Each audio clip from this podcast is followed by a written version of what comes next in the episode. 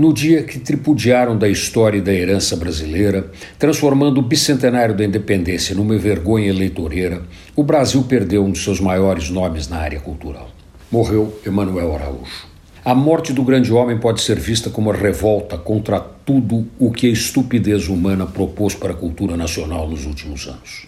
Enquanto vozes tão loucas como os destruidores dos Budas esculpidos nas montanhas prometem sandices inimagináveis para a cultura nacional, inclusive transformando o Ministério da Cultura em departamento do Ministério do Turismo, Emanuel Araújo construía, criava beleza, engrandecia e enriquecia seu Museu Afro-Brasil um templo da inteligência, do resgate da história, da dignificação de um povo e a releitura de sua inserção na sociedade brasileira. Não fosse sua ação durante dez anos à frente da Pinacoteca do Estado de São Paulo, um dos museus mais icônicos do país, dificilmente teria a dimensão e a importância que tem hoje. Emanuel Araújo era um gigante na sua capacidade de empreender, mas quem sabe fosse maior ainda como ser humano. Não posso dizer que o conheci bem.